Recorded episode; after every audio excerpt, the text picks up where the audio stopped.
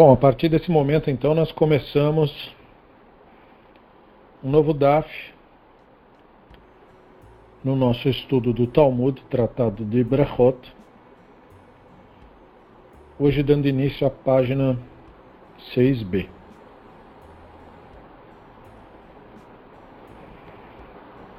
Que dá continuidade ao que vimos na página anterior, página 6a que no último parágrafo estava nos falando sobre uma objeção que o Rav Acha, filho do Rava, tinha apresentado para o Rav Ashi sobre quantos versos dentro da construção midrástica que havia sido feita quantos versos estavam dentro do tefilim divino. E o Acha, filho do Rava, falou que se todos aqueles versos estivessem inclusos no tefilim divino, haveria pergaminho de mais e tefilim de menos. E aí ele associou o verso que diz: Pois quem é uma grande nação, com o outro verso tem uma frase parecida: Quem é a grande nação? E incluiu num compartimento. Depois, feliz é você, Israel, e quem é como você, Israel, num outro compartimento. E o outro verso que diz: Ou você já ouviu falar de um Elohim que tirou um povo de dentro de um povo, colocou isso separado num conceito. E para te levar num outro compartimento, num outro conceito. E é, portanto, dando continuidade a isso que essa página começa, com essa última frase, Vehulhu ktivei bedrai. Então, tudo aquilo que foi dito, todos aqueles versos, que para relembrar, o primeiro verso é Devarim 4.7, depois Devarim 4.8, depois Devarim 33, 29, depois Devarim 4, 34 e depois Devarim 26, 19, para que fique bem claro quais são os versos. Então, todos eles constituiriam o tefilim chamado de Shel Rosh, da cabeça. E, portanto, está ok nesse sentido.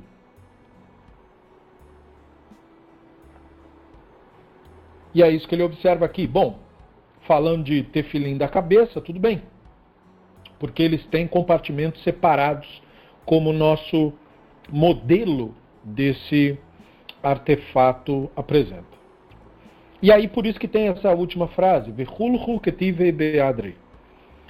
E todos, no caso, todos os versos que estão escritos, juntos num compartimento, no que é vestido, que é colocado no braço. Porque o tefilim do braço, diferente do da cabeça, ele não tem subdivisões de compartimentos, é um único compartimento. Como quer dizer que no alto são conceitos que trabalham juntos, embora distintos, e no braço um único conceito. Como também a contrastar, já que estamos falando dessa interpretação midrástica, de como que funciona no entendimento que se tem do comportamento, os processos de raciocínio de planejamento e os processos mais passionais, como o tefilim do braço, que tem um longo pergaminho, mas uma unidade, tudo aquilo que é muito passional é tratado como se fosse uma coisa só. E já na cabeça, cada coisa no seu compartimento. Ou seja, as coisas são divididas para serem melhor entendidas. E aí, o Talmud prossegue. Amar Ravin Barav Ada. Amar Rabi Yitzhak. כל הרגיל לבוא לבית הכנסת ולא בא יום אחד, הקדוש ברוך הוא משאיל בו, שנאמר, מי בכם יראה השם שומע בקול עבדו אשר הלך חשכין ואין נוגע לו. Então, além disso, além do dito, o Ravin Baravada disse que o Rabino Yitzhak disse. Aquele que está acostumado a ir à sinagoga. Portanto, remetendo ao que foi falado na aula anterior, sobre a sinagoga ser essencialmente o grupo. E aí ele não vai um dia que seja o santo, bendito seja, pergunta sobre ele, por assim dizer, não? Como está dito, quem entre vocês teme ao Hashem? Quem ouve a voz do seu servo, ainda que ande nas trevas e não tenha luz? E aí ele para aí, mas o verso continua. Confia no nome do Hashem, confia no seu Elohim, que é uma citação de Ishayahu 50, 10. Em outras palavras, a divindade, como se fosse pergunta, quem entre vocês teme ao Hashem e ainda não veio ouvir a voz do seu servo, nesse caso, portanto, aludindo ao condutor da reza, que se dedica ao serviço divino. Aquele que saiu antes do amanhecer e anda por isso na escuridão, ou seja, antes da reza. Então há uma associação, perceba, entre aquilo que é midrasticamente aludido e atribuído ao divino e o comportamento das pessoas. Como uma congregação é um mínimo de 10 pessoas, se uma única pessoa faltar, você, digamos assim, desintegra, desfaz o minyan. A reza que foi combinada de ser feita será feita de forma incompleta pela ausência de um indivíduo. E o Talmud está associando esse processo da empatia ao divino. Porque no mundo real, quem pergunta sobre quem faltou? Quem faz parte do miniano, quem faz parte da congregação. Então, da mesma forma que anteriormente o Talmud associou a nossa busca pela espiritualidade, pelo divino, como sendo, na verdade, uma busca do divino por nós, da mesma forma, num grupo, o interesse de um pela presença e o bem-estar do outro é o interesse do divino pelas pessoas. Há uma associação direta. Então veja que há um processo onde o divino é associado a isso. Onde está o divino nesse processo? Está na Neshama, obviamente. Porque a empatia é, é por si só uma manifestação da Neshama. Vem dela, podemos assim dizer.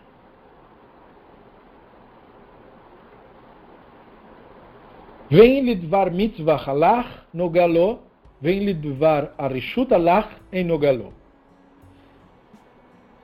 E se for por uma questão envolvendo uma mitzvah, que ele foi, no caso, se ausentou de ter participado lá no Minyan, então apesar da escuridão, há luz para ele.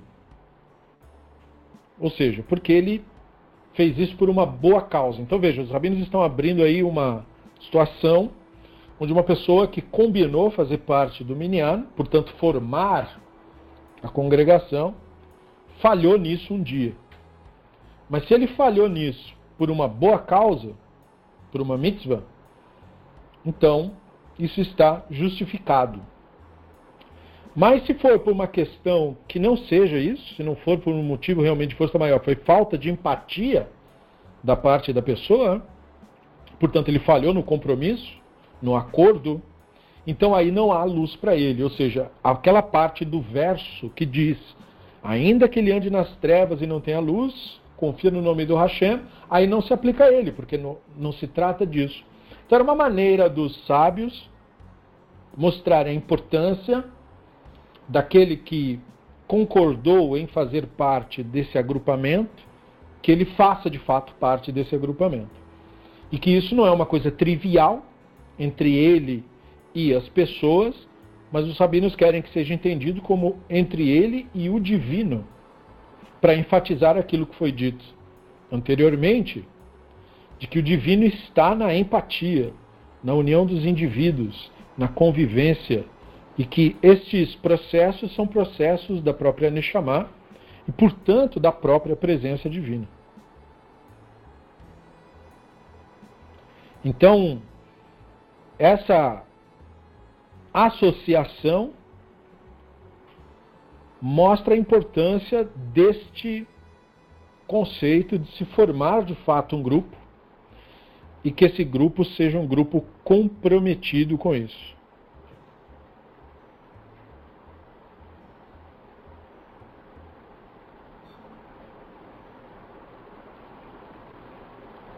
E a Gemara continua: Ivtach Bashem Hashem. Maetama. Mishum dahava leye livitoch Bashem Hashem velavtach. Mas o verso citado de Shayahu 50, ele continua, na verdade, dizendo que confia no nome do Hashem. Essa é a parte que não foi citada outrora. A Gemara pergunta: qual é a razão de a divindade ser tão exigente? Né? No caso, fazer questão que a pessoa esteja ali. Por que, que nós diríamos isso? A Gemara responde porque ele deveria ter confiado no nome do Hashem. Ou seja, eles estão elucubrando uma pessoa que não foi porque achou que tinha algo mais importante do que isso. Então, você achar que qualquer outra coisa é mais importante do que o seu contato com o divino é uma visão míope da realidade. Portanto, uma falta de confiança no nome do divino. Nome, portanto, essência do divino. Isto é, de que a essência da existência, do nosso papel no mundo, está justamente na espiritualidade.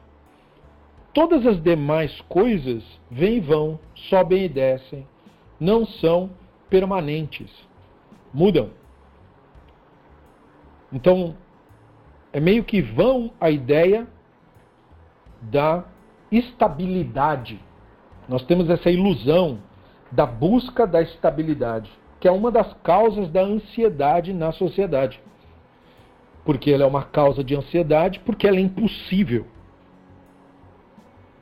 É impossível alcançar isso.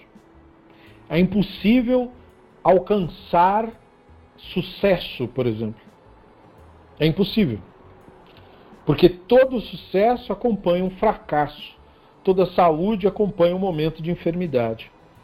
Toda juventude vem em seguida da velhice, do envelhecimento constante e diário que acontece.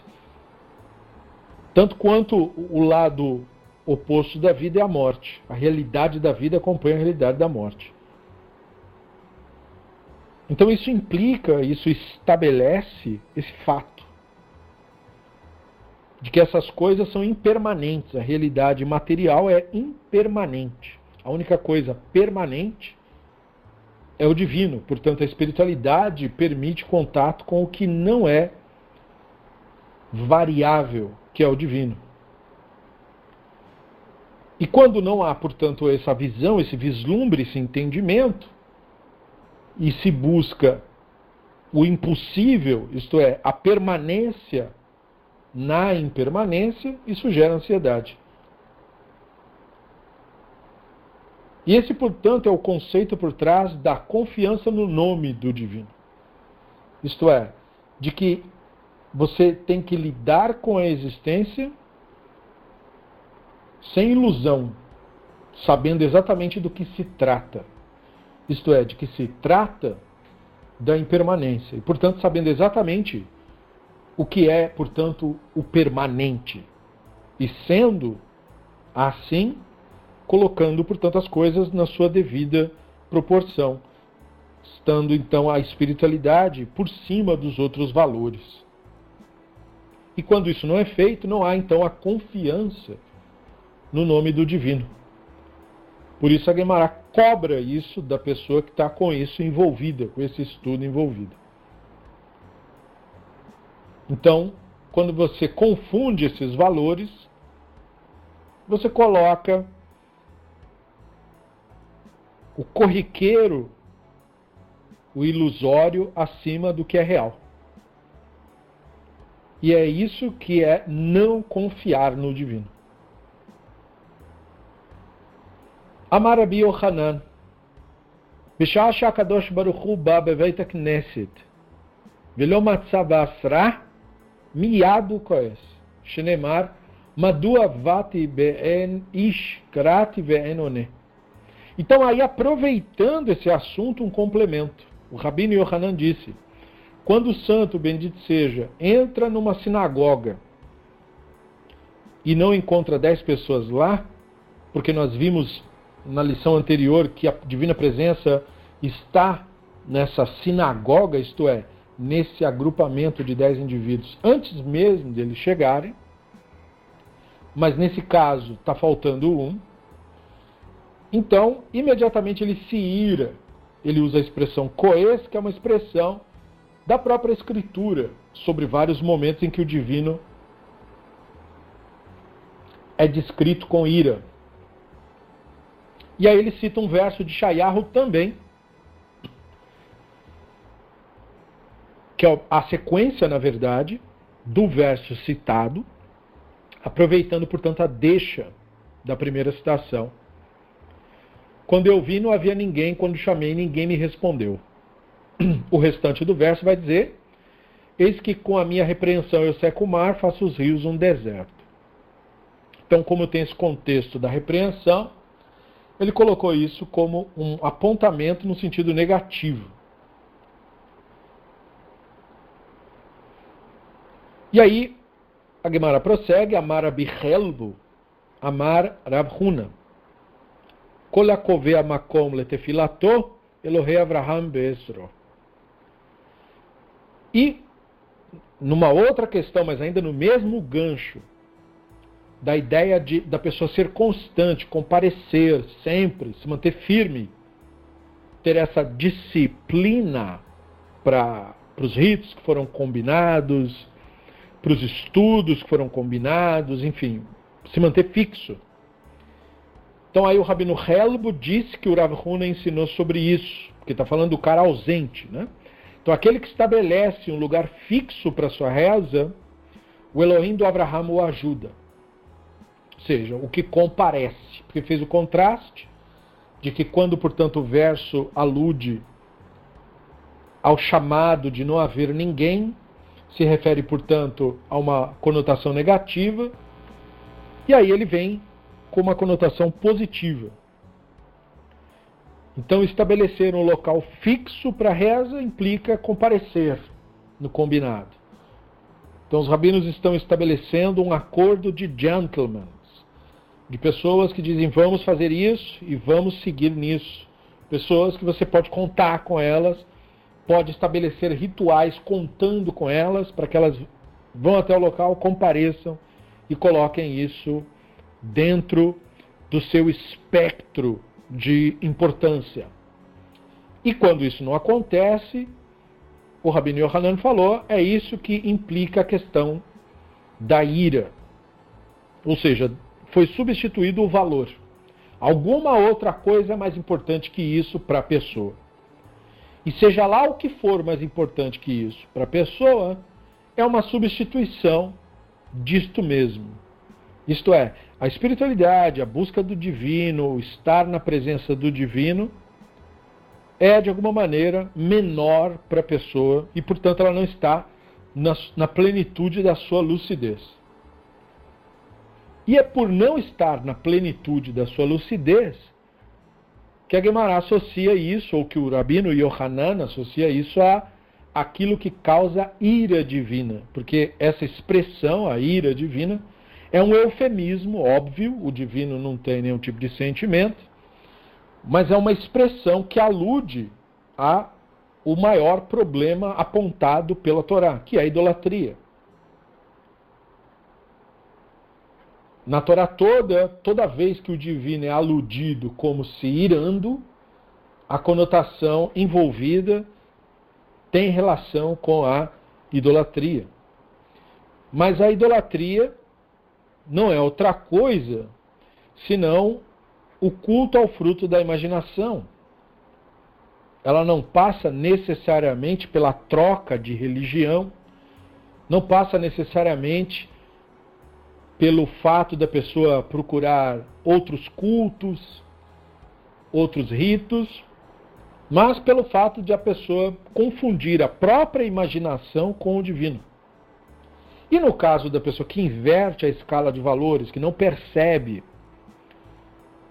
o real valor que a espiritualidade tem para ela mesma, e, portanto, confunde algum outro compromisso como sendo superior a isso, então ela meio que se aproximou desse conceito. Por isso, a menção da ira, da raiva, para mostrar que você já começa, é por aí, é por esta porta que você chega lá. E aí o Rava Huna traz de volta a concepção, dizendo, pois o oposto também é verdadeiro. Como Abraham é o símbolo do que descobre o divino, é o símbolo do que entende o divino em meio a uma geração que não tinha essa compreensão. Abraão, portanto, é o exemplo maior do que é uma pessoa que teve esse contato. Por isso, aquele que é fixo no seu compromisso, o Elohim de Abraão especificamente, o ajuda. Ou seja, é essa lucidez que se manifesta na pessoa, na sua Neshama, na sua consciência, essa lucidez aí é a que ele tem como manifesto do divino para lidar com as questões na sua própria vida. Porque, em termos práticos, é assim que o divino ajuda. Todos os problemas materiais do ser humano são resolvidos pelo próprio ser humano. Até porque boa parte deles são criados pelos próprios seres humanos. Mas para sermos bons solucionadores de problemas, nós precisamos, sobretudo, de lucidez, de clareza de pensamento, para que tenhamos a ideia certa no momento certo. E esta, portanto, capacidade é uma capacidade ligada à espiritualidade. A espiritualidade, em vez de ser um burlar da sanidade, pelo contrário, é a sanidade na sua plenitude. Daí a relação para nós, para nossa tradição, da espiritualidade com a questão do conhecimento. Porque o que gera a confiança, a emuná, que ecoa das nossas escrituras, que gera confiança é conhecimento. Conhecimento gera confiança, ignorância gera desconfiança. Então, o conhecimento por nós referido, ele deriva dessa sanidade, de você saber corretamente quais são as escalas de valores, de você lidar com o mundo material, com o mundo, mas lúcido, sabendo que as coisas têm realmente importância, mas não importância absoluta, pois tudo é impermanente.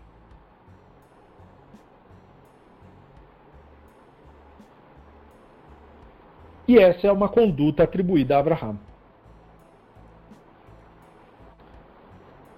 E aí a Guemará prossegue com isso,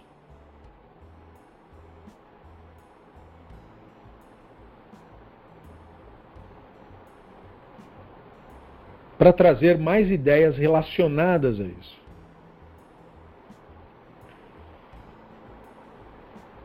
O Hashemet omrim lo en anav en chassid mitalvidav shel Avraham Avinu. Quando essa pessoa morrer, e veja que isso é pertinente de ser mencionado nessa argumentação.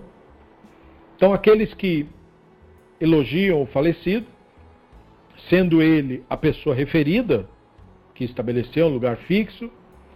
Eles vão dizer sobre ele onde está o humilde, onde está o piedoso dos discípulos de nosso pai Abraham. Então, tem até um comentário na versão do Steinzal, do Talmud, que é da parte do Rabino Yoshiao Pinto, que fala que aquele que estabelece um lugar fixo de reza é considerado um discípulo de Abraham no sentido pleno da palavra. E não só isso, mas é alguém que é lembrado ou é mencionado como tendo a humildade dele e a piedade dele. Mas novamente, por que, que ele tem, ele é verdadeiramente um discípulo de Abraão? E portanto, o que, que o Talmud quer dizer com ser discípulo de Abraão? Porque não foi mencionado nenhum tipo de crença específica, não foi mencionado nenhum tipo de ideia específica, mas foi ilustrada uma pessoa que fez um acordo com os seus convivas e cumpre esse acordo. Ou seja, ele combinou de participar do Minyan, ou de participar do Beit Midrash, ou de participar do que concordaram em participar, do que a comunidade concordou em ser, e ele manteve isso.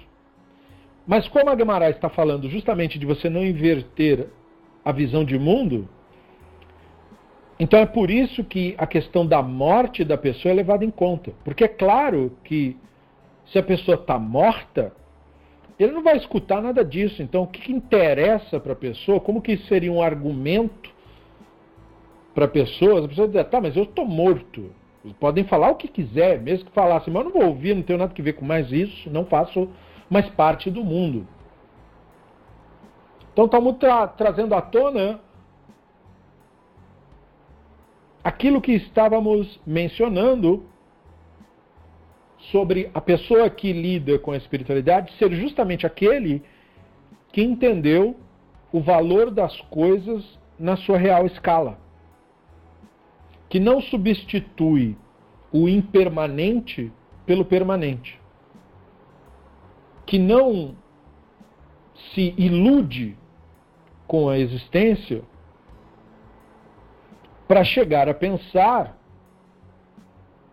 que aquilo que é impermanente, que é portanto a vida e as situações de vida, que aquilo é o que representa o que há de mais importante na existência. Qualquer que seja o problema que uma pessoa acredite que tenha, já que o problema em geral é uma crença da mente, construída a partir de uma situação de vida. Qualquer que seja esse problema, ele não é superior ao seu contato com o divino, com a realidade, com a sanidade. Porque você consegue resolver qualquer coisa se você tiver pleno contato com isso, com o real, com o divino. Então é por isso que é trazido a morte, a pauta porque esta pessoa que assim age, ele tem isso perante si o tempo todo. Ele não é alguém que foge desta realidade maior que é a realidade da morte. Não, muito pelo contrário, ele a contempla constantemente, confortavelmente. Porque é justamente isso que o mantém com os pés no chão. Como Shlomo disse, é muito melhor ir na casa de um ilutado do que no aniversário.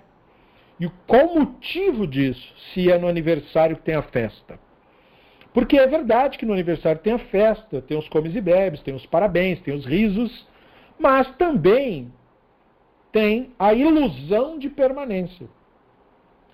Enquanto que no velório não, tem o um mundo real ali, escancarado perante você. E nós, seres humanos, desde o mundo antigo, portanto, de acordo com Shlomo, nós temos esse problema nós esquecemos da realidade como ela realmente é. Esse é o motivo de nós criarmos ilusões, esse é o motivo de nós criarmos idolatria. Esse é o motivo da idolatria nos parecer atrativa, porque ela nos promete coisas falsas, do tipo: você vai viver para sempre. Por exemplo, você será jovem para sempre, você sempre terá sucesso, por exemplo. Isso é um dos atrativos da idolatria ela promete coisas delirantes. Ela promete que não envelheceremos, que não morreremos, que não adoeceremos, que seremos criaturas mágicas. Em outras palavras, como disse a serpente no Éden, ela promete que nós seremos divindades. E nós imaginamos no nosso no auge do nosso delírio que ser uma divindade é como ser um super-herói que nós fazemos nas revistas em quadrinhos. Nós imaginamos isso. As pessoas lidam com a ideia do divino. Que é o divino para elas? É um cara que voa no céu, é um Superman.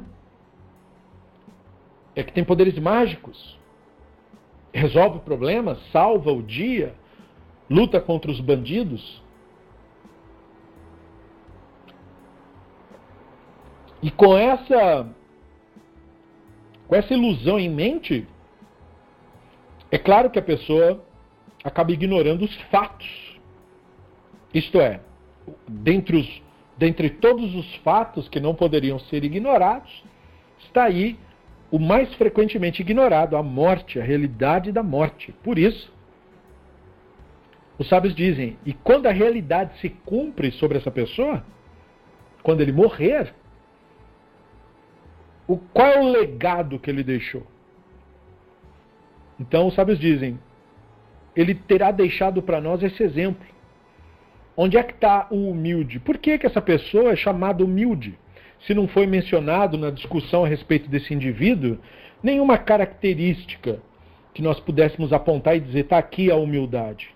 Qual humildade o Talmud está associando a esta pessoa? E qual a piedade? Então, a humildade, como falamos, não é a deturpação popularizada, na qual se pensa que o humilde é o pobre. Nem toda pessoa pobre, financeiramente, socialmente falando, é humilde. Humildade não tem que ver com classe social. Humildade tem que ver com o fato de você ser quem você realmente é. E você admitir o que você realmente é. Você lidar consigo mesmo com verdade.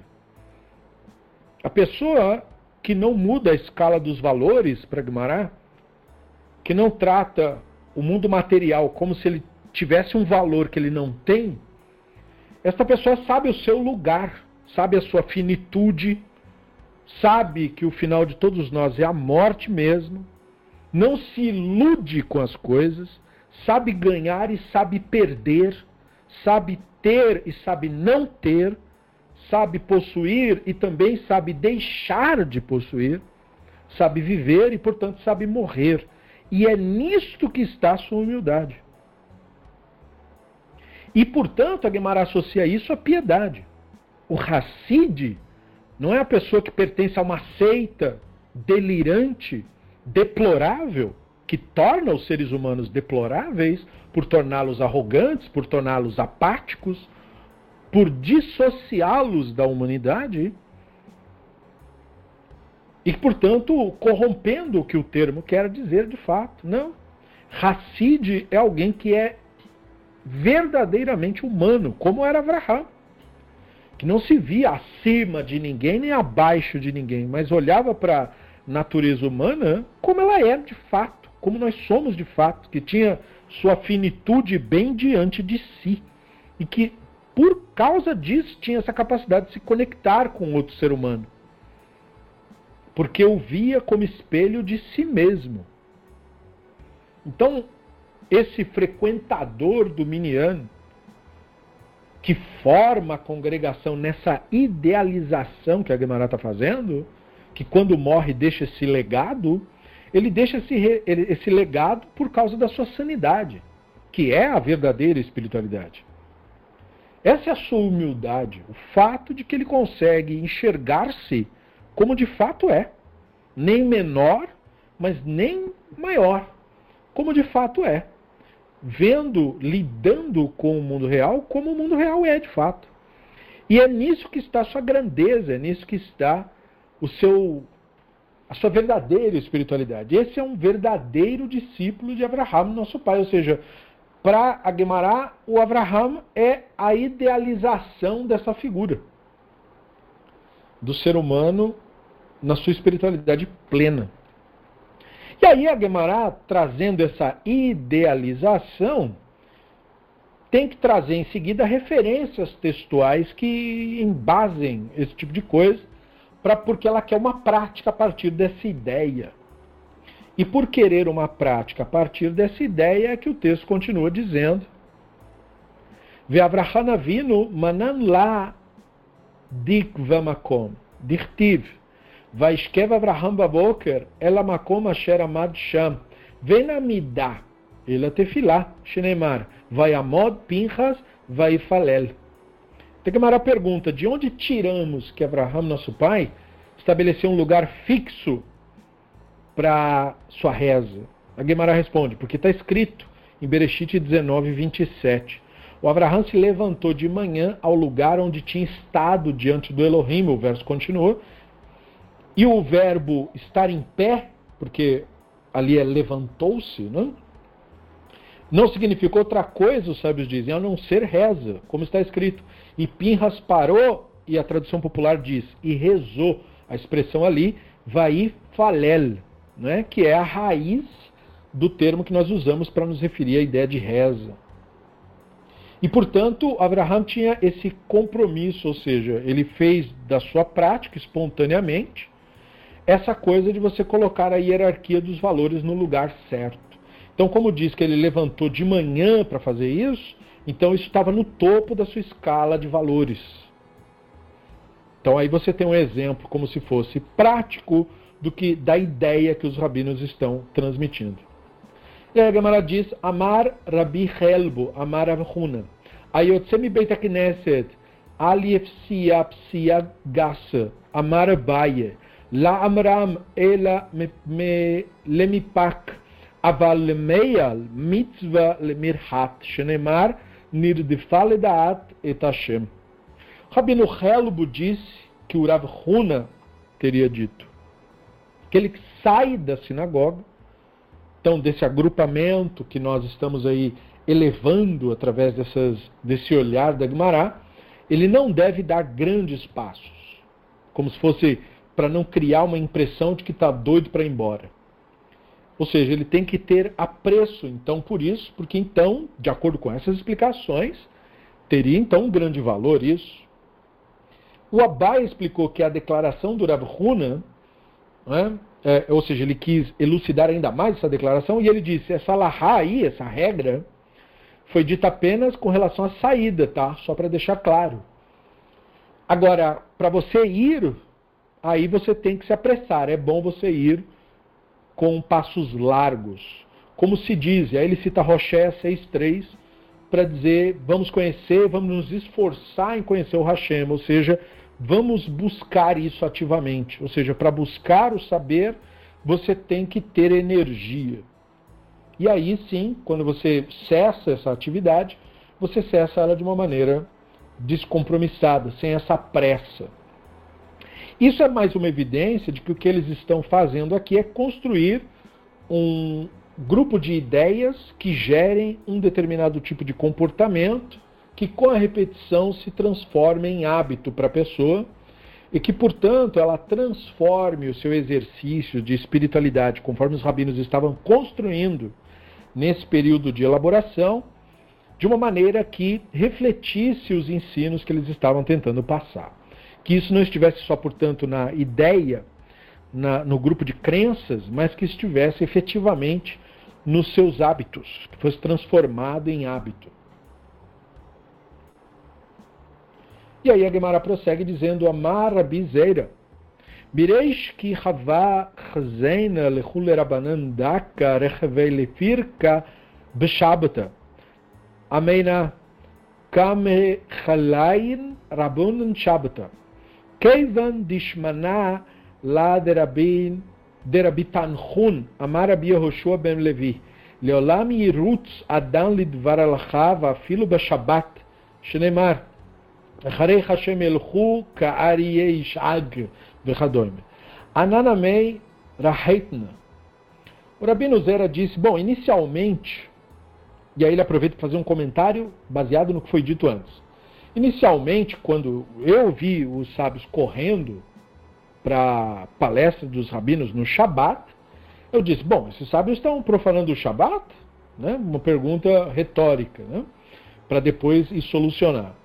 Porque, em tese, seria proibido correr no Shabat, para não se exercitar, para não se esforçar à toa e tal. Bom, aí uma vez eu ouvi o rabino Tanhun né, dizendo que o rabino Yehoshua Ben Levi tinha dito que se deve mesmo correr por uma questão de Allahá, mesmo que for no Shabat. Como está dito, eles caminharão após o Hashem, que rugirá como um leão. A expressão prossegue, parafraseando Roché a 11 e 10. Então, se é como um leão, ou seja, é como se você estivesse sendo perseguido por um leão. E nesse caso, então, você também tem que correr. Aí ele falou, então quando eu vi essa explicação, eu também corri, ou seja, eu passei a fazer isso. E aí, portanto, é, veja o conceito que ele traz, né? Esse conceito anda lado a lado com diversas ideias relacionadas ao próprio, próprio conceito que os rabinos tinham de Shabat, porque quando você pega o Shabat na elaboração que os rabinos inventaram das 39 obras que são proibidas de se fazer no Shabat, e que seriam, portanto, o que constituiria de fato a violação do Shabat, correr não faz parte disso. Correr não é uma das 39 obras que são proibidas de se fazer no Shabat. Então, por que ele pensaria que é, correr seria uma profanação do Shabat? Então, é claro que ou ele está usando um eufemismo, ou de fato, na elaboração da ideia das 39 obras, portanto, nesse momento histórico, não estava ainda decidido sobre o que é de fato cumprir o Shabat e o que não é. E, portanto, ele tinha, talvez nutrisse a visão de que o correr, e, portanto, esforçar-se, seria uma violação do Shabat. Já que quando popularmente se explica sobre violação do Shabat, uma das coisas que se deixa claro no, no Shabat, até por causa da linguagem que a Torá usa para falar sobre isso, é que Shabat não tem a ver com a questão do esforço. Porque o que popularmente ficou sendo dito sobre o Shabat é que seria proibido trabalhar no Shabat. Trabalho é a palavra que ficou popularizada. Porém, no texto mesmo, e conforme os rabinos trabalham a ideia, mas mesmo sem os rabinos, no texto mesmo, a palavra que é usada para se proibir alguma coisa no Shabat não é a palavra trabalho, é a palavra melahá, que é uma palavra, digamos, paralela, mas distinta da ideia do trabalho. Melahá não quer dizer trabalho, quer dizer uma obra específica que a pessoa faça. Daí os rabinos trazem o conceito de que a obra, ou as obras que são proibidas no Shabat, são obras muito específicas e relacionadas às obras que foram necessárias para se construir o Mishkan, que é o tabernáculo no deserto. As atividades, obras que foram necessárias para fabricar o Mishkan, para fabricar a, a tenda do encontro, é, são as obras que foram então proibidas no Shabat, interpretam os rabinos. E, portanto, não tem que ver com esforço, porque nem toda obra relacionada à construção do Mishkan é uma obra que demanda esforço. O que todas elas têm em comum, conforme os próprios rabinos apontam, é que todas elas são uma lechet mechashevet, isto é, todas elas são obras calculadas, obras que você tem que planejar, pensar e executar para atingir um determinado objetivo em questão. E, portanto, não tem a ver com cansar-se. E, portanto, não tem que ver com isso que uh, está sendo trazido pelo Rav Zeira.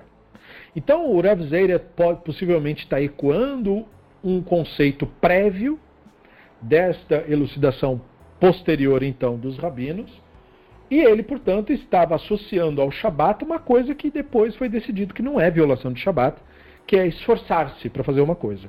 Por essa razão, talvez, rabinos como Yehoshua ben Levi complementam, né, se deve sim correr no Shabat, não tem problema nenhum. E como no Shabat a atividade que é, portanto, trazida à tona nesse dia é qualquer coisa relacionada à espiritualidade, ele trouxe aí um exemplo, porque nós estamos ecoando desde a aula anterior, o exemplo mor de mitzvah. Pode se aplicar a muitas, mas o exemplo mor de mitzvah que está sendo trazido à pauta nessas reflexões é o estudo. Então, por isso que diz, você deve correr por uma questão de Allahá. E ele falou, eu vi os sábios correndo para uma palestra, para uma aula. Então, está falando de estudo de Torá. Essa é a mitzvah que está sendo usada como emblema de todas as outras mitzvot, e o Talmud não está sendo nada surpreendente, porque afinal de contas o Talmud diz que estudar é equivalente a cumprir os 613 mandamentos, e não são os, os demais mandamentos que possuem esse status. Esse mandamento específico de estudar é o mandamento equivalente a toda a Torá, e portanto ele é o emblema simbolizante de todos os demais preceitos da Torá. E portanto se deve correr, se deve buscar ativamente, que portanto ecoa aquilo que falamos em aulas que na verdade precedem a anterior, sobre você não ser uma pessoa passiva em relação a estas questões, a essa escala de valores da espiritualidade. Quando se trata da espiritualidade, uh, portanto, sendo isto reconhecido, se assim o for, pela pessoa, como realmente aquilo que está acima na sua escala de valores, então a pessoa não pode lidar com isso com morosidade, com prostração, com se der eu vou, se não der eu não vou. Não, ela tem que tratar isso com como de fato deve ser, com o seu mais elevado grau de importância. Então, por isso, é trazida a alusão de que, olha, a pessoa deve fazer isso, especialmente no Shabat, que é o dia de fazer isso. Então, ele falou: eu cheguei até a pensar que, pelo menos no Shabat, a gente não devia fazer isso, mas aí eu fui corrigido e aprendi que você tem que correr sim, mesmo for no Shabat, para ir cumprir essa mitzvah, que é a mitzvah de buscar o conhecimento. E isso traz à tona tanto a questão do, da escala de valores, é, colocar o estudo acima de tudo, como da própria questão da espiritualidade estar acima de outras atividades, porque o Shabat é o símbolo disso. É o símbolo da pessoa que coloca a espiritualidade no topo da sua escala de valores. Amara Bizeira agra defirka lihata. O Rabino Zeira falou a recompensa, então, por assistir uma aula é justamente você correr para assistir essa aula. Então, isso é uma coisa muito interessante de ele trazer isso à tona. É um comentário que parece breve, mas não. É um comentário bastante profundo, na verdade, porque a pessoa que entendeu o que espiritualidade significa, entendeu também que não se trata de uma barganha, de uma troca. Isso não é comércio. E o divino não é aquilo com o que se negocia. O verdadeiro valor da espiritualidade é a lucidez que isso significa. É justamente você alcançar essa liberdade da mente, portanto, do Yetzer Hará e da identificação. Porque tudo aquilo que é positivo na existência, a paz, a tranquilidade, a sanidade, deriva disso. É isso que permite suportar, por assim dizer, já que a pessoa verdadeiramente lúcida não precisa, não, não passa por esse processo de ter que suportar, já que suportar é resistir, mas é um eufemismo que nós usamos para indicar para quem está ouvindo e ainda não está nesse estágio e às vezes considera a vida como a insuportável. Né? Há, um, há um, uma reação desse tipo que é a reação da mentalidade. Então, para a pessoa ser capaz de suportar, a pessoa precisa entender que é, o problema do insuportável é a sua escala de valores estar invertida. Ou seja, a pessoa está confundindo a vida e está confundindo a existência com os delírios que a mente cria sobre isso. E, portanto, ele já deixa claro: a pessoa que entendeu isso, entendeu qual é a recompensa da busca da espiritualidade ou do conhecimento. É o próprio ato de você ir fazer isso. Essa é a sua recompensa, porque isso é a sua liberdade essa é a sua lucidez. Você só pode fazer isso porque está lúcido. Você só pode fazer isso porque você preza pela sanidade. Então, isso é, é, é uma coisa que tem o seu próprio valor. E isso ecoa um ensino que vai permear o Talmud inteiro, que é qual o estudo da Torá que é adequado. E os rabinos vão dizer que o estudo da Torá que é adequado é o estudo da Torá pelo seu próprio valor. Talmud Torá Lishma, o estudo da Torá pelo seu próprio valor, esse é o estudo adequado, esta é a verdadeira recompensa da espiritualidade. Ou seja, ela mesma, a própria lucidez que a espiritualidade proporciona ao ser humano, É o que permite, portanto, que esse ser humano viva a sua existência de maneira plena. Porque viver de maneira plena, viver focado no momento presente, é a única forma de existir de forma lúcida e sã. É a única forma de ser capaz de sobreviver nesse planeta de uma maneira plena, feliz mesmo, é, capaz de superar tudo o que venha a ocorrer sem ser abalado pelos delírios da mentalidade egóica e, portanto, do Yetzer Hará. Então, para complementar aquilo que foi falado no campo individual pelo Rabizeira, o Abaia complementa. Marabaia agradechala durka.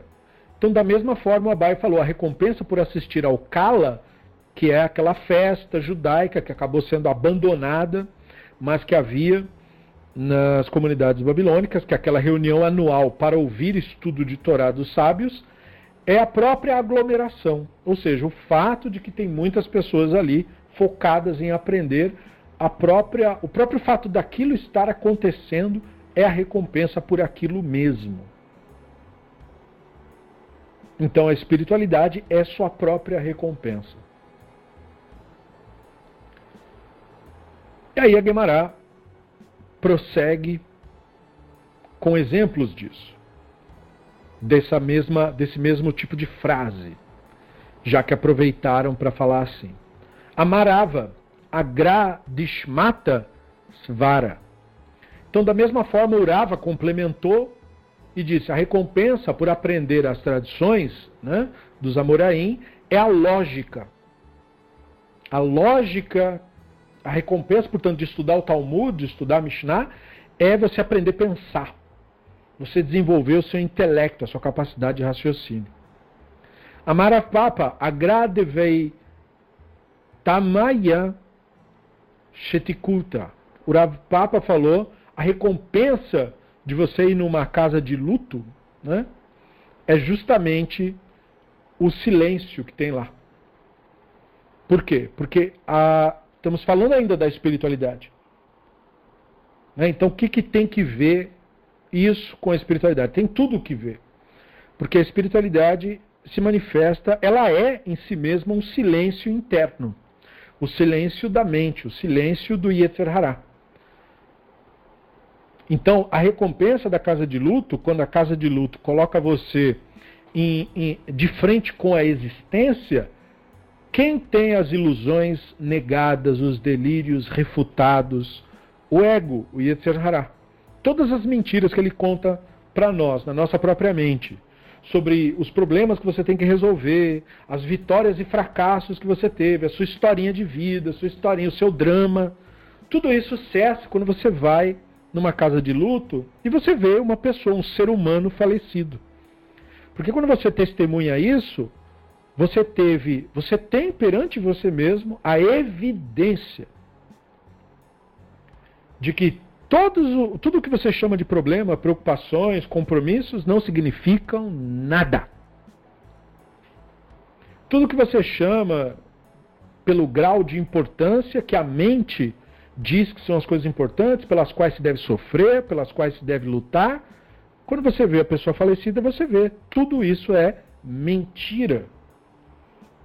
Então, a recompensa por estar na casa de luto é análoga à recompensa do aprendizado das tradições, é a recompensa pelo estudo, é a espiritualidade. A espiritualidade gera, portanto, como no primeiro exemplo, o exemplo do Rav Zera, gera a sua ânsia pela busca do conhecimento, essa mesma espiritualidade, como no exemplo do Abaya, gera a, é, gera a empatia do Kala, de todas as pessoas estarem ali envolvidas na busca do saber e você sentir essa empatia pelos demais seres humanos.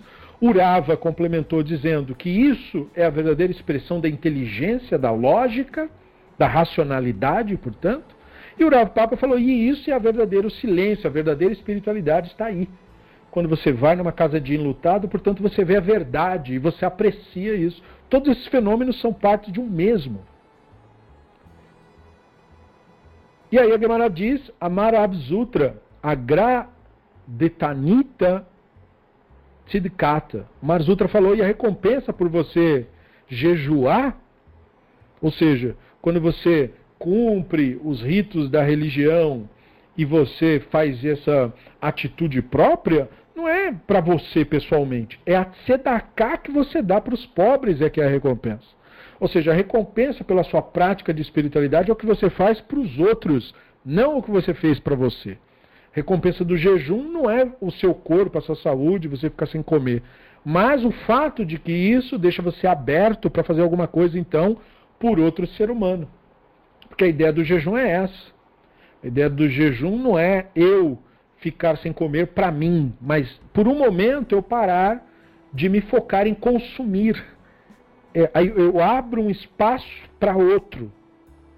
Agora, o que eu quero consumir, por um instante que seja, por um grupo de horas que seja, eu paro. Não importa o meu consumo, eu paro de consumir. Então, o que, que resta para eu me importar? O outro. Então, por isso a tzedakah associada a isso. Essa é a recompensa do jejum. A recompensa, portanto, de você parar um pouco de consumir para pensar no outro. Amar Rav Sheshet, agra de repdeka da luie. O Rav Sheshet falou a recompensa por fazer um elogio, não é? é fazer com que os presentes, ele está falando de uma pessoa falecida ainda, ele está no contexto do enlutado, então você falar bem daquela pessoa falecida é fazer com que as pessoas se emocionem por aquilo, que elas elevem a voz. Ou seja, é você fazer com que os seres humanos se conectem. A recompensa do elogio não é elevar o ego. A recompensa do elogio é fazer com que as pessoas se conectem. Esse é o foco. Nós devemos usar a palavra para conectar as pessoas umas com as outras. Tudo resultado natural da espiritualidade. Amarav Ashei, Agra Devei Halulei Milei. O Rav Ashei falou, então a recompensa por participar de uma festa como um casamento é pelas palavras de felicidade que você proporciona. Não é estar lá, não é a festa, não é nem se aquilo vai dar certo ou não vai dar certo. É só pelo fato de você compartilhar alegria com outras pessoas. Então veja, todos esses exemplos são exemplos de você tirar um pouco o ego de si para devotar-se a um outro. E esse processo todo trabalha junto no processo da espiritualidade.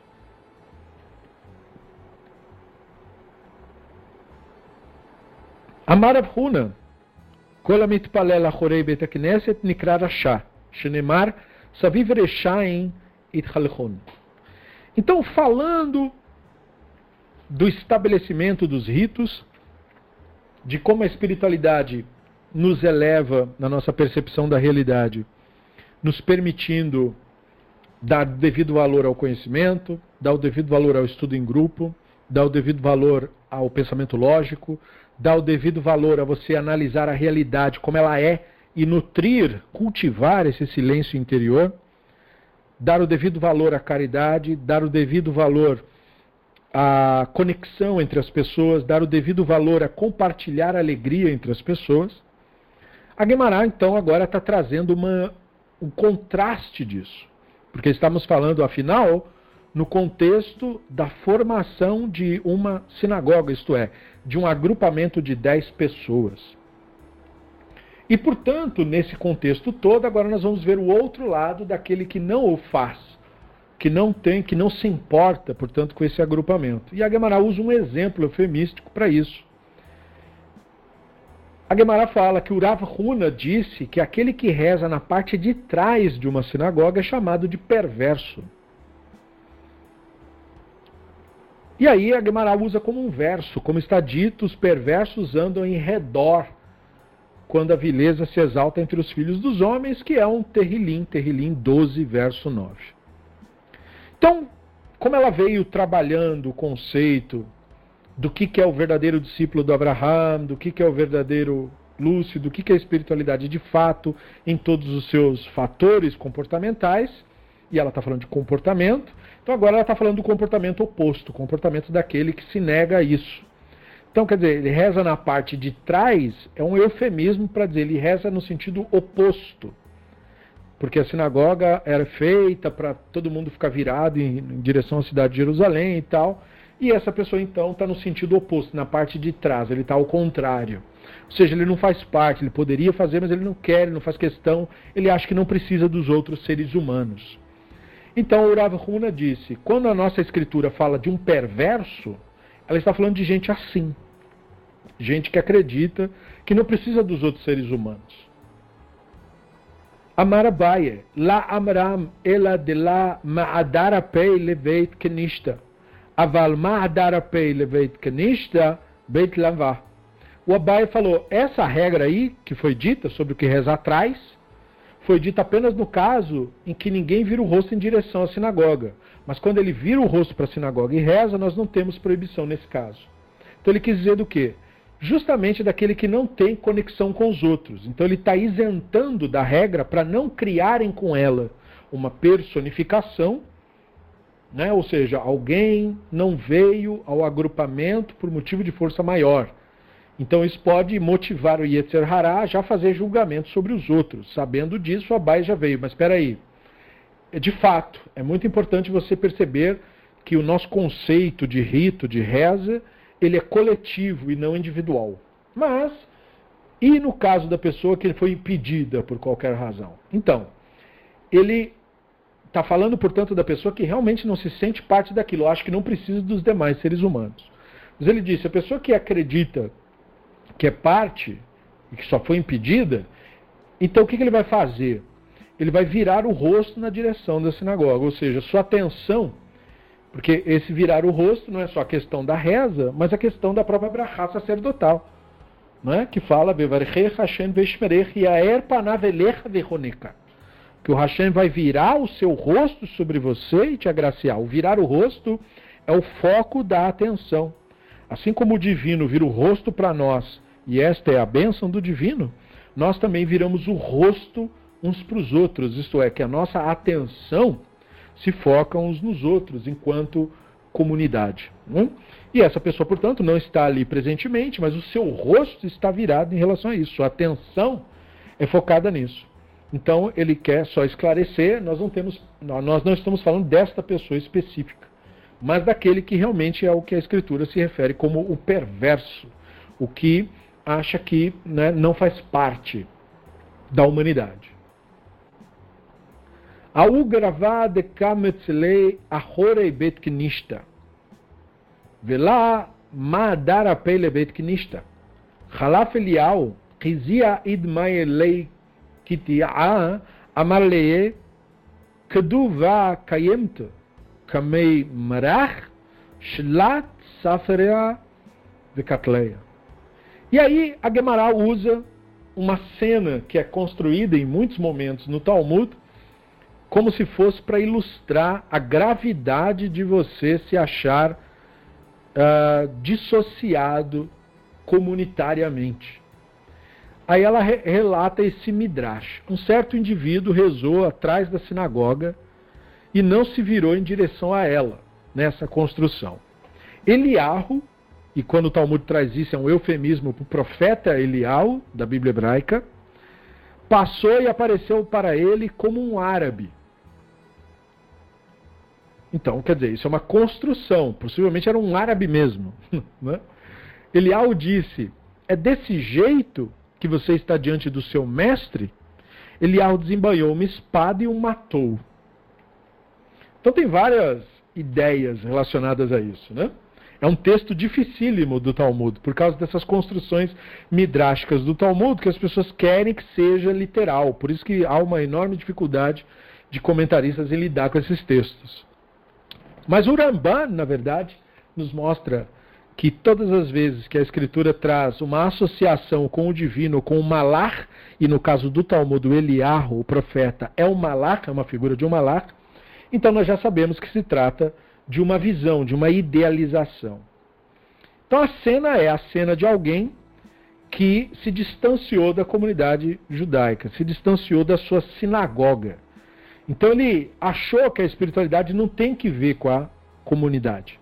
Então ele reza atrás da sinagoga, ou seja, no sentido contrário. Ele não faz, ele, ele acha que ele não faz parte disso. E os judeus, nesse período, estavam já no exílio babilônico e lidam com adversários em volta. E por qualquer razão, o Talmud coloca uma figura é, que tem uma espiritualidade para nós equivocada, porque é associada à ideia de violência, como exemplo é? de um dos aspectos do divino, porque o divino na Escritura é muitas vezes refer, é, referenciado, associado a, este, a essa reação passional. É? Então, esse o profeta surge perante esse que se acha dissociado como um árabe, ou seja, alguém que é excessivamente zeloso das coisas ao ponto do fanatismo. É? Mas veja, ele é colocado aqui como um disfarce do Eliarro, para mostrar que é como se fosse uma reação do divino.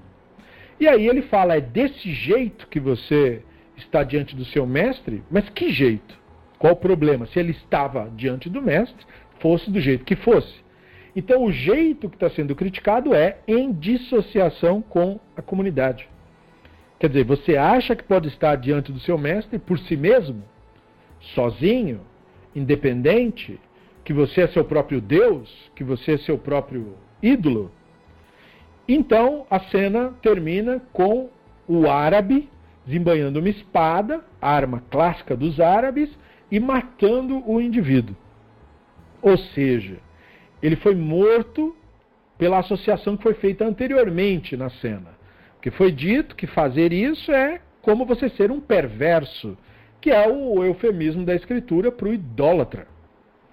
Então, embora ele estivesse na cabeça dele mesmo rezando para o divino, ele é considerado como se fosse um idólatra. E aí ele recebeu pena capital pelas mãos dos céus, por assim dizer, já que o árabe que usou de violência contra esse judeu, na verdade, é um eufemismo, é usado como uma figura emblemática de Eliarro, do profeta Eliarro, portanto, daquele que choca. Porque o profeta Eliarro na Bíblia hebraica, ele é essa figura chocante, né? a figura que, que enfrenta o Ahab, a mulher dele e tal, e tem toda essa, essa polêmica em torno de Eliarro, uma figura emblemática, portanto. E aí a Guemará está trazendo um extremo para mostrar, portanto, que a pessoa que se dissocia não conta com a providência. Essa é, na verdade, a realidade por trás desse eufemismo. O que aconteceu com essa pessoa? Aconteceu o que poderia acontecer em qualquer lugar, o que aconteceu com milhares de judeus ao longo da história. Não é? Adversários, por razões religiosas, por fanatismo, assassinam Judeus cristãos fizeram isso, muçulmanos fizeram isso. Né? E aqui, portanto, só está colocando que essa pessoa, por essa dissociação, ele não contou com a providência. E aí, portanto, isso é uma maneira dos rabinos dizerem que se nós queremos que a nossa comunidade exista em segurança, se nós queremos usufruir da providência, para que a gente consiga sobreviver a toda essa violência que está à nossa volta, então nós temos que ser comunidade. Individualmente, nós não temos esse mérito, por assim dizer. E é por isso que isso não é colocado como se fosse, ah, o árabe malvado nos fez isso. Não é? é um ato de violência, não obstante. Mas há a providência, a espiritualidade gera os seus resultados. E, portanto, aqui Uh, por isso que ele é usado como Tayá. Né? O era o jeito aramaico, né? Al-Tai, de se referir às tribos árabes que residiam na, na região ali. Portanto, veja só, naquela época já exemplos né, de violência, de atitudes violentas. E, portanto, a sobrevivência comunitária era usada como um fator motivador para que os judeus aprendessem o valor que era viver em comunidade. E, portanto, essa história chocante. E aí a Gemara continua. Amar leia u merabanam le ravbivi barabaye. Vamrim la ravbivi le rav Nachman baritzhak. Mae krum zlut livne adam. Bom, como o Rav Huna já tinha explicado o começo do verso, aquele verso, os perversos andam por aí, está falando de um perverso, né? a Gemara explica agora o final daquele verso lá, que o final era quando a vileza é exaltada entre os filhos dos homens. Um dos sábios disse ao Rav Beivai Barabaye, e alguns dizem, porque teve outras fontes desse ensino, que foi o Rav Beivai quem disse ao Rav Narman Baritzhak. Seja qual for a versão, a pergunta foi: qual é o sentido dessa expressão final, que é quando a vileza é exaltada entre os filhos dos homens? Amarlee, eludvarim she omdim brumo shelolam, uvne adam mezalzelim baem. Ele respondeu o seguinte: essas são as questões de extrema importância, questões exaltadas. Então, portanto, mitzvot, ou mesmo o conceito da reza que foi falado, que as pessoas, no entanto, tratam com desprezo, sendo este o sentido de vileza entre os filhos dos homens. Então, por que esse complemento? Para, digamos assim, nos chocar menos com aquele midrash. Quem é o cara que foi morto pelo Eliar, o que despreza o perverso, porque o perverso é o cara que rezou atrás da sinagoga e foi eliminado pelo Eliarro na figura do árabe. Então a Gemara quer saber, mas como assim perverso? Perverso em que específico sentido? É um termo amplo. Dá para você associar um monte de coisas com isso. Então, a resposta que foi dada é: não, nós estamos falando de algo muito específico mesmo perverso, quando a vileza é exaltada entre os filhos dos homens, ela é exaltada quando estas questões são desprezadas. As questões que desde o começo do nosso da nossa reflexão eu estou dizendo, é a escala de valores que o Talmud quer estabelecer. A espiritualidade tem que estar no topo da escala de valores. E aí, portanto, quem é o perverso dito? É aquele que não faz isso, é aquele que inverte a escala de valores e coloca o dinheiro no topo e o divino abaixo. Né? Ou coloca o lucro no topo e o divino abaixo. E, portanto, inverte os valores das coisas. Qual é o resultado da inversão de valores? Então, o Midrash é chocante, mas ele traz uma mensagem por trás. O resultado é a morte. Porque é isso que é inevitável na existência do ser humano. O resultado final de tudo isso é a nossa dissolução, é o término da nossa existência. E há entre nós é, um momento em que nós vamos ter que nos deparar com isso. Nós temos que ter a nossa finitude perante nós mesmos o tempo todo. E, portanto, esquecer disso é inverter os verdadeiros valores que devem ser nutridos, que devem permanecer entre nós. Então, o perverso, aquele que é referido quando a vileza é exaltada entre os filhos dos homens, é o que inverte os valores. E aí a Gemara diz, Rabi Yohanan ve Rabi Eleazar damrei tervayechu. Keivan shenitztarech adam lebriot, panav mishtanot kichrum.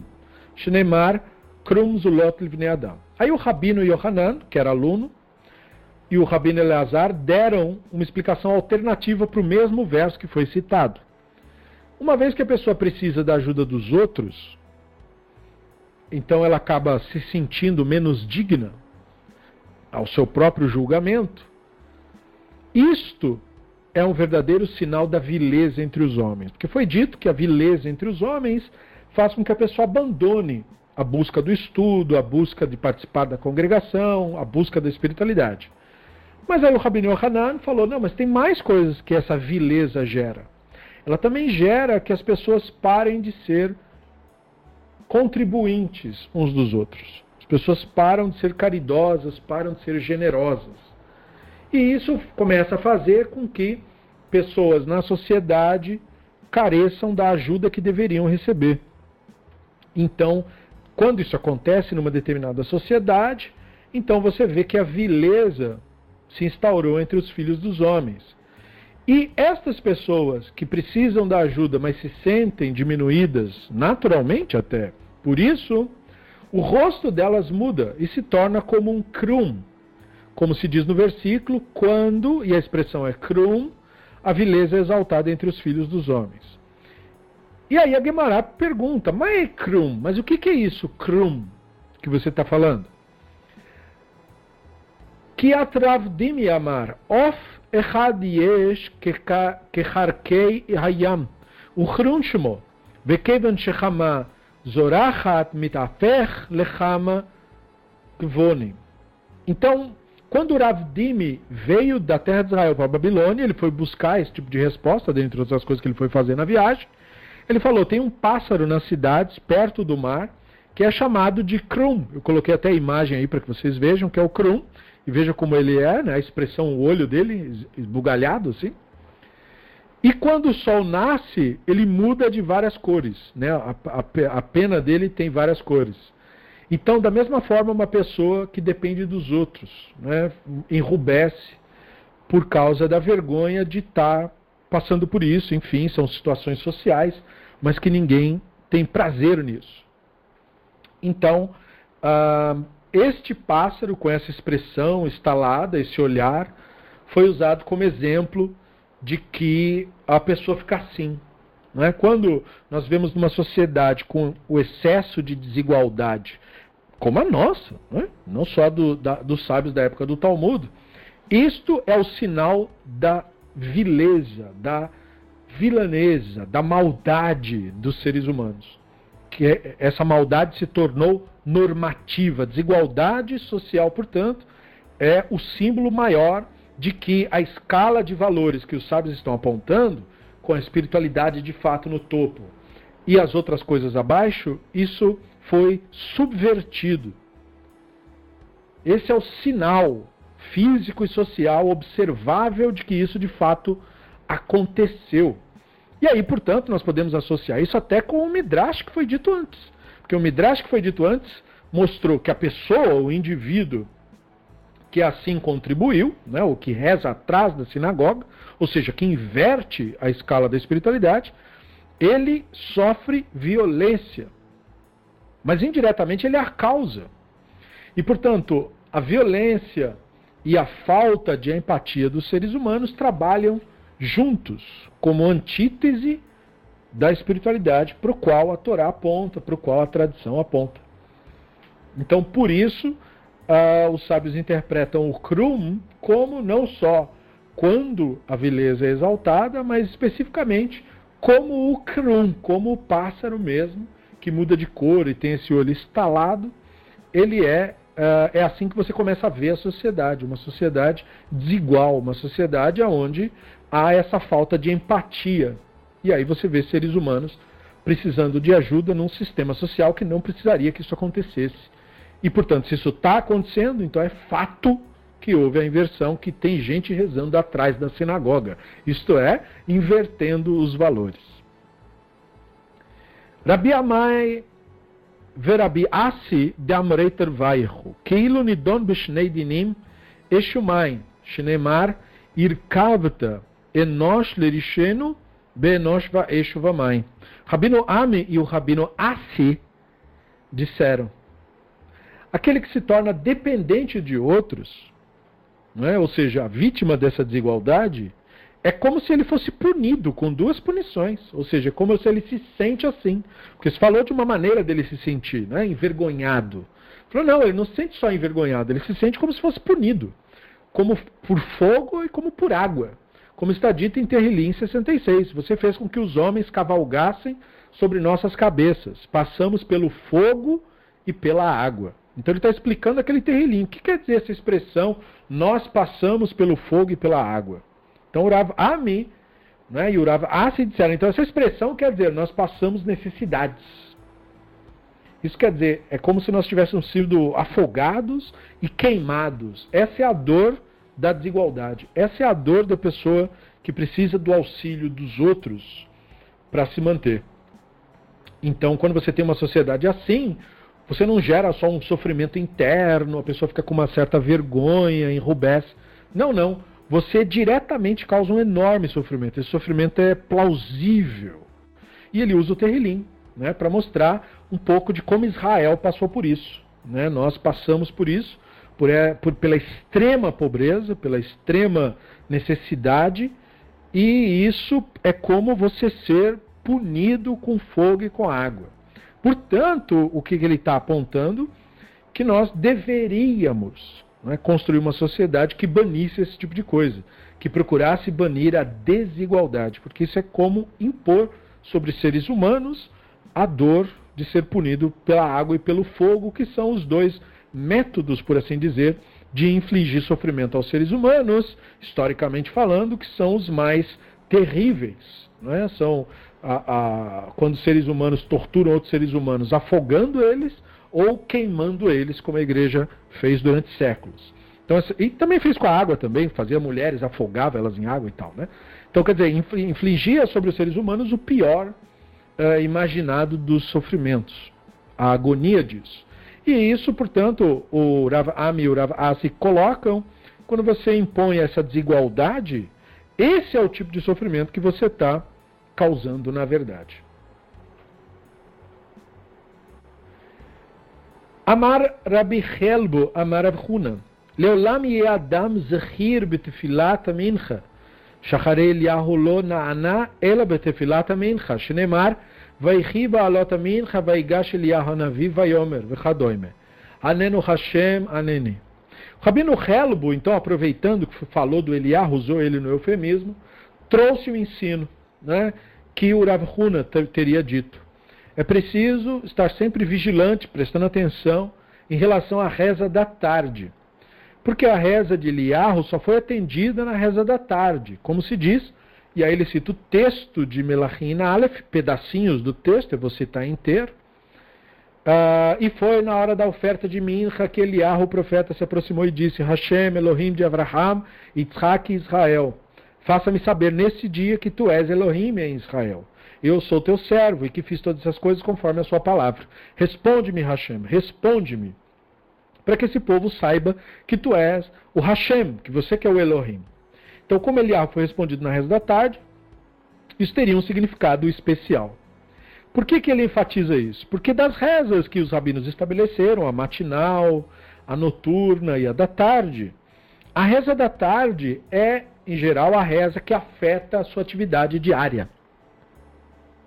A reza matinal, ela é feita ainda antes do sol nascer, na madrugada. Então as pessoas ainda não estão nas suas atividades cotidianas, elas estão saindo de casa ainda. Então, em geral, não atrapalha o seu. É possível você fazer isso despreocupado, você não está parando nada para fazer isso. Mesma coisa a reza noturna. A reza noturna você chegou do trabalho em geral, terminou suas atividades, e aí você faz a reza noturna, quer dizer, não tem que ver com o seu dia a dia, não tem que ver com o seu rompimento é, dentro dessa dimensão desse ensino, dessa, desse DAF, sobre a sua escala de valores. Mas a reza da tarde tem que ver diretamente com isso, porque você tem que parar o que você está fazendo para você colocar isso na sua escala de valores. E, portanto, ela é considerada mais elevada do que as outras duas. Por esse motivo, porque você tem que realmente se devotar a isso, criar uma situação para tornar isso possível. E na visão dos rabinos, portanto, isso corresponde melhor ao que eles estão tentando uh, transmitir dentro da escala de valores dos rituais. O que, que eles representam, quais ideias eles representam e, portanto, o que, que eles estão é, refletindo. Né? E é por essa razão que tem essa diferença. Deixa eu só afastar um pouquinho essa parte do texto, que acabou entrando numa outra área que não deveria. Pronto. E aí, Aproveitando isso, a Gemara prossegue, Aneni, Shetered Esh Minashamayim, Aneni, Sheloyamru Masei, Shafinen. A Gemara explica então por que, que no texto referido, que é um texto emblemático, que faz com que o profeta Eliarro seja visto pelos sábios não como a pessoa, o homem, não é? Eliarro, mas como um malar, um símbolo, portanto, da manifestação do divino, você tem essa cena emblemática, ele está fazendo essa reza aí contra os profetas de Baal, aí vem o, o, o, texto diz que vem um fogo divino, cai dos céus, né, e tal. E aí a Gemara fala, é, o que, que, quer dizer essas duas expressões que ele falou ali, aneni, né? Me responda, Hashem. Por que ele falou duas vezes? Então a Gemara diz, bom, ele falou uma vez, como quem diz, responda o que eu estou rezando, né? Prove que você que é o Elohim e não o Baal.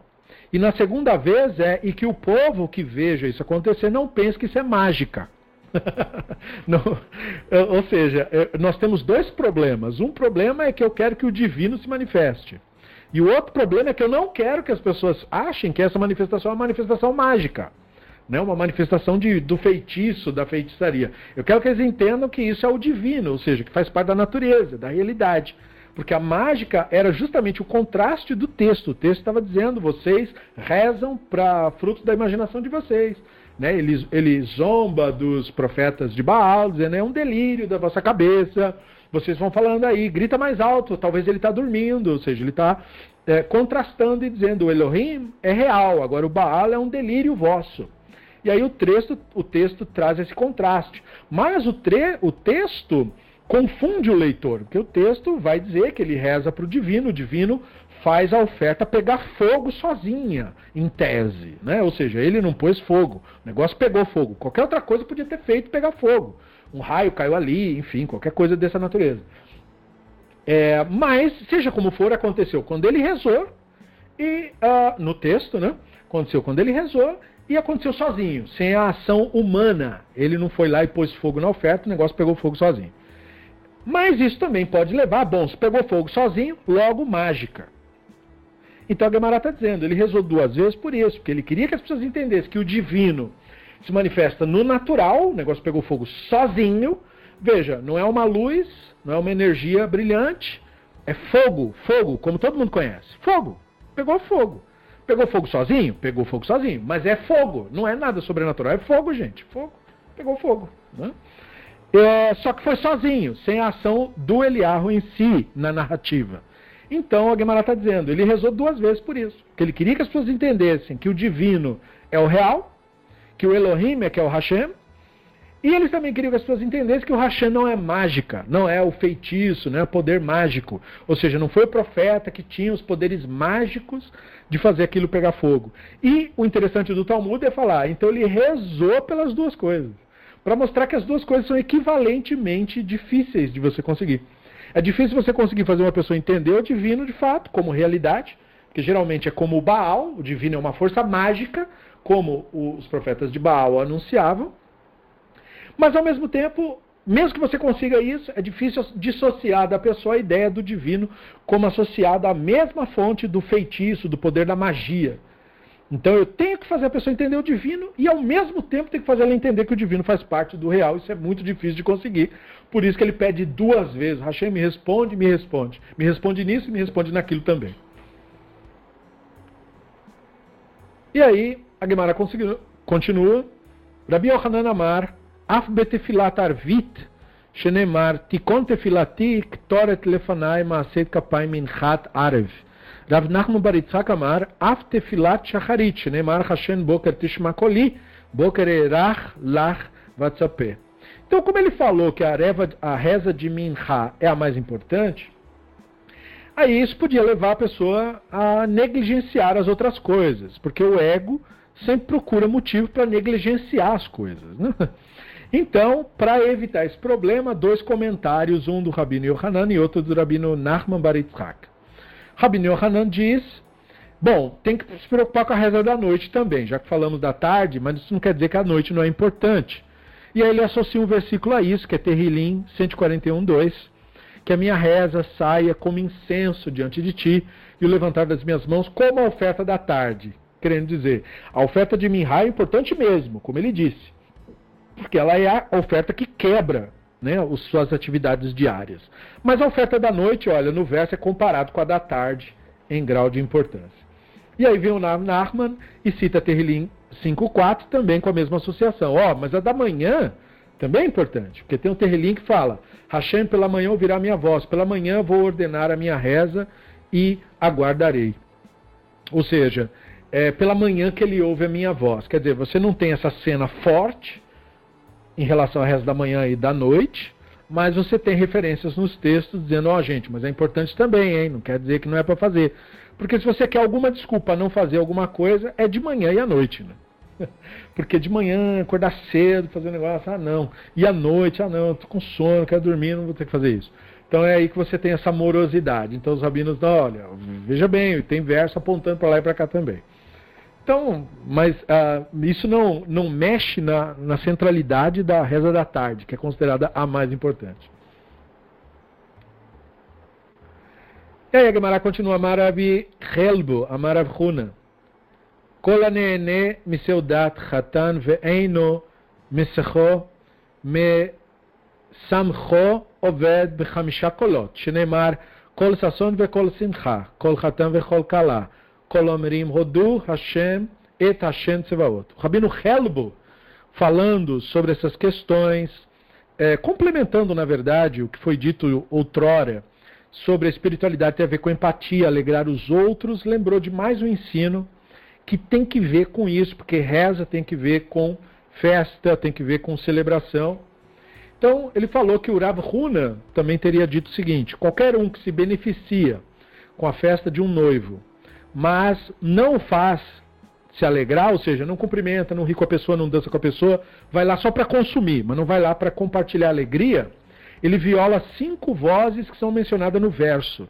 E aí ele cita um pedaço do verso de Irmiarro 33:11, que eu vou citar completo aqui, que diz a voz da alegria, a voz do júbilo, a voz do noivo, a voz da noiva, a voz daqueles que dizem, dai graças ao Hashem dos exércitos, e o verso continua, porque o Hashem é bom, porque sua misericórdia dura para sempre, mesmo daqueles que trazem uma oferta de graças para a casa do Hashem, pois restaurarei o cativeiro da terra, como no princípio diz o Hashem. Então essas cinco vozes, ou seja, cola, a expressão cola aparece no verso, kol sasson, kol simcha, kol hatam, kol kala, kol omrim. Né?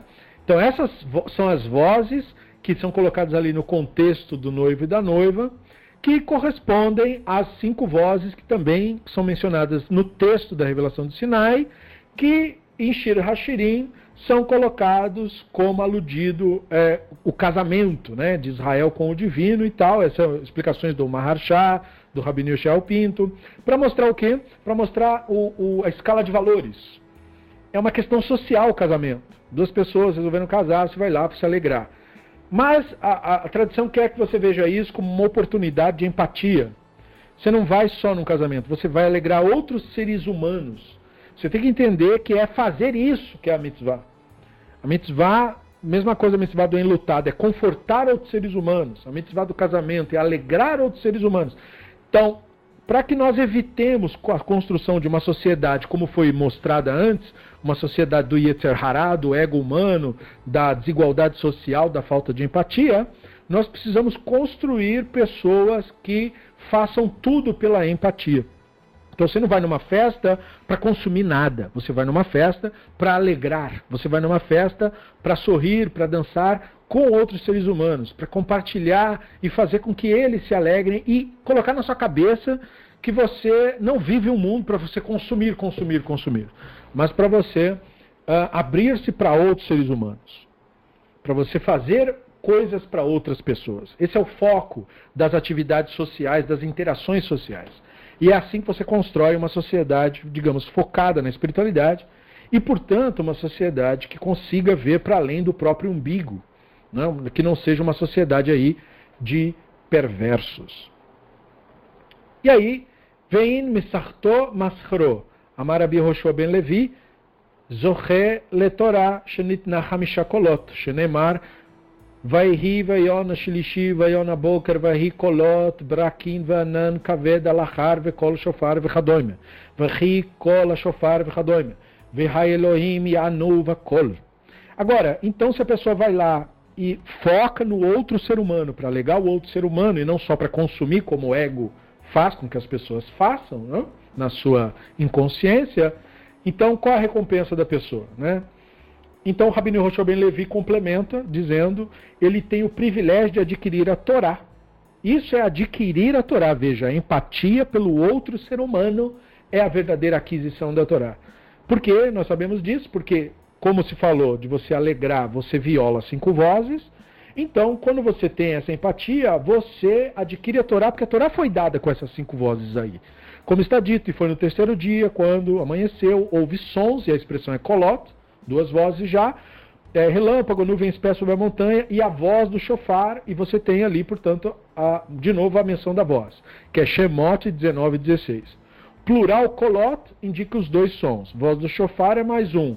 Aí a passagem continua, né? no próximo verso, lá no verso 19.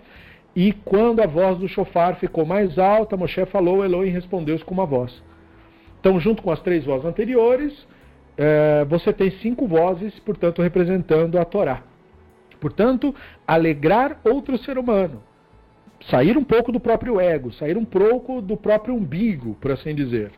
E focar a sua atenção em, em alegrar outro ser humano, isto é você realmente adquirir a Torá. Quer dizer, Torá não é só questão de você saber o livro, acreditar nas historinhas, acreditar nas narrativas, ter um grupo de crenças e opiniões na sua cabeça. É, é, tem que ver com algo que te transforme socialmente, que faz com que você se torne uma pessoa extremamente empática, que todas as suas atividades sociais, mesmo as atividades que envolvem algum ganho, como é ir numa festa, seja por você vivido como sendo algo para beneficiar outro se há um lugar para se alegrar, eu vou para alegrar o outro. Se há um lugar para consolar, eu vou para consolar o outro. E assim, uma sociedade construída dessa maneira não vai chegar, não chegaria na idealização que os rabinos faziam, uh, não vai chegar a ser uma sociedade de perversos, que é o oposto de tudo isso, que é quando a pessoa só vê para si e é por isso que você tem pessoas necessitadas. Na sociedade dos perversos. Né? Então, bom, Embora tenha muito mais a ser dito, nós temos que cessar. É, na verdade, nós estamos quase já no final da página, mas mesmo assim nós temos que cessar por causa do nosso horário.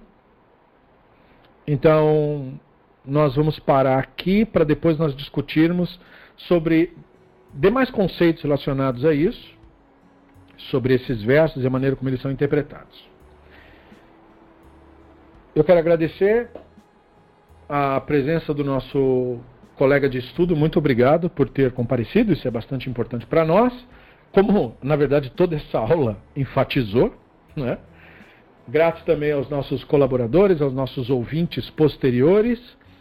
E nós ficamos por aqui nesse trecho específico da nossa página para darmos continuidade na nossa próxima oportunidade. Beceder, na página 6b, paramos por aqui por enquanto uma boa noite, um bom descanso, obrigado pela presença e até a próxima, Bezrat Hashem et Barach.